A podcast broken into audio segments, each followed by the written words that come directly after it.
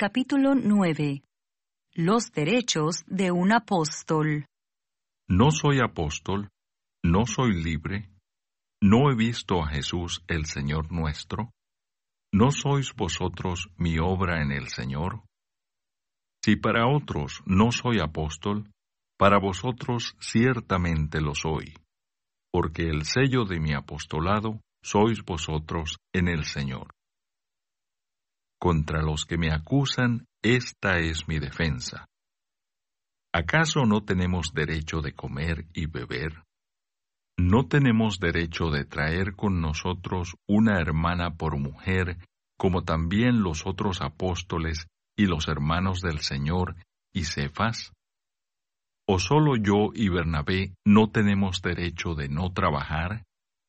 ¿Quién fue jamás soldado a sus propias expensas? ¿Quién planta viña y no come de su fruto? ¿O quién apacienta el rebaño y no toma de la leche del rebaño? Digo esto solo como hombre. ¿No dice esto también la ley?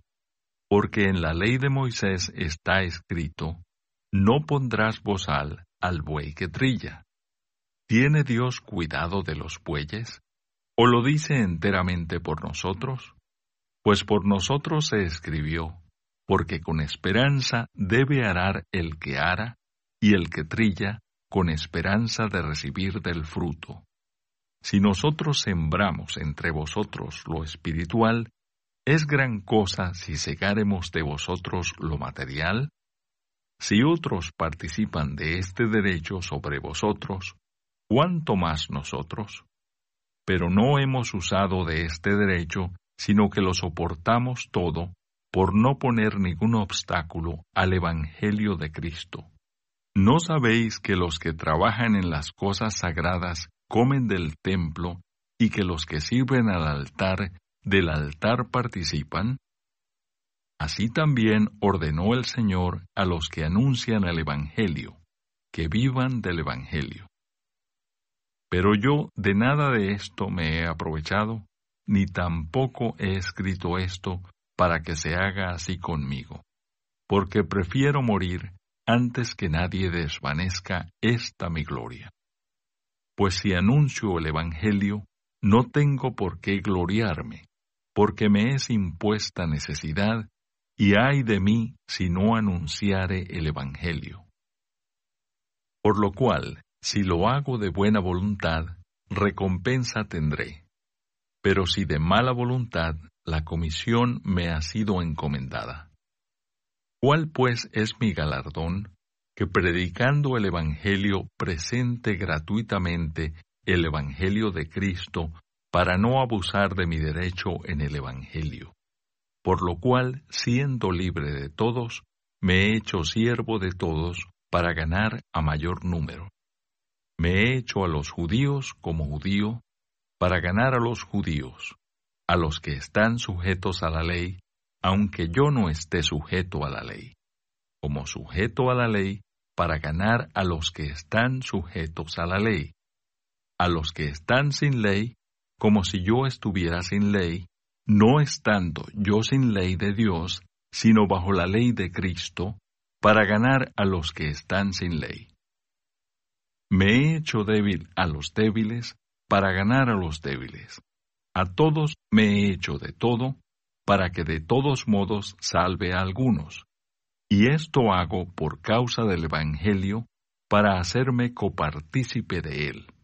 ¿No sabéis que los que corren en el estadio, todos a la verdad corren, pero uno solo se lleva el premio?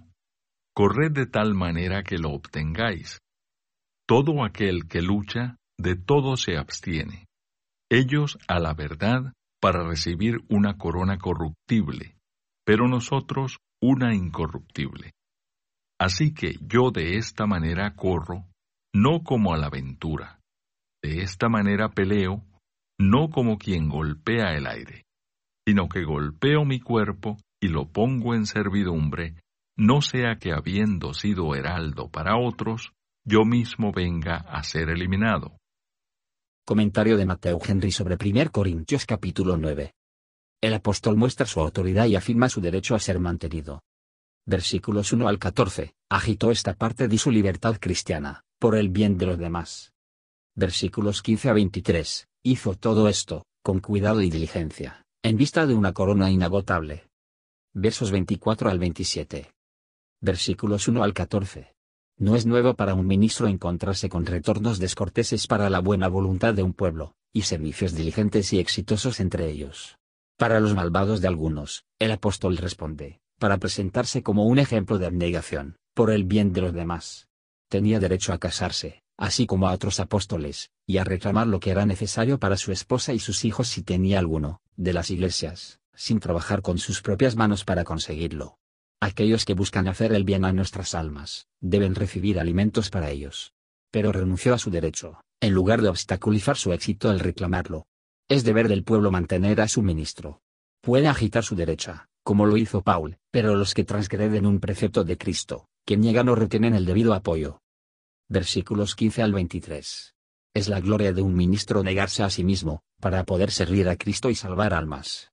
Pero cuando un ministro renuncia a su derecho por el bien del Evangelio, hace más de lo que su cargo y su oficio exige. Al predicar el Evangelio, libremente, el apóstol demostró que actuó a partir de principios de celo y amor, y por lo tanto disfrutó mucho consuelo y esperanza en su alma. Y aunque consideraba la ley ceremonial como un yugo quitado por Cristo, se sometió a ella, para poder trabajar sobre los judíos, eliminar sus prejuicios, prevalecer con ellos para escuchar el Evangelio y ganárselos para Cristo. Aunque no transgrediría ninguna ley de Cristo, para complacer a ningún hombre, se acomodaría a todos los hombres, donde podría hacerlo legalmente, para ganar algo. Hacer el bien fue el estudio y el negocio de su vida, y, para poder alcanzar este fin, no tenía privilegios. Debemos mirar cuidadosamente contra los extremos y contra confiar en cualquier cosa que no sea confiar solo en Cristo. No debemos permitir errores o faltas, para dañar a otros, o deshonrar el Evangelio. Versículos 24 al 27. El apóstol se compara con los corredores y combatientes en los Juegos de Isthmian, bien conocidos por los corintios pero en la carrera cristiana todos pueden correr para obtener. Por lo tanto, existe el mayor estímulo para perseverar con todas nuestras fuerzas en este curso. Los que corrieron en estos juegos se mantuvieron con una dieta libre. Y se acostumbraron a las dificultades. Practicaron los ejercicios. Y aquellos que persiguen los intereses de sus almas, deben combatir con lujuria carnal. No se debe permitir que el cuerpo gobierne. El apóstol presiona este consejo sobre los corintios. Él pone ante sí ante ellos el peligro de ceder a los deseos carnales, mimando el cuerpo y sus deseos y apetitos. Se necesitaba un santo temor de sí mismo para mantener fiel a un apóstol, cuanto más es necesario para nuestra preservación. Aprendamos de ahí la humildad y la precaución, y velemos contra los peligros que nos rodean mientras estamos en el cuerpo. Gracias por escuchar y si te gustó esto, suscríbete y considera darle me gusta a mi página de Facebook y únete a mi grupo Jesús Answers Prayer.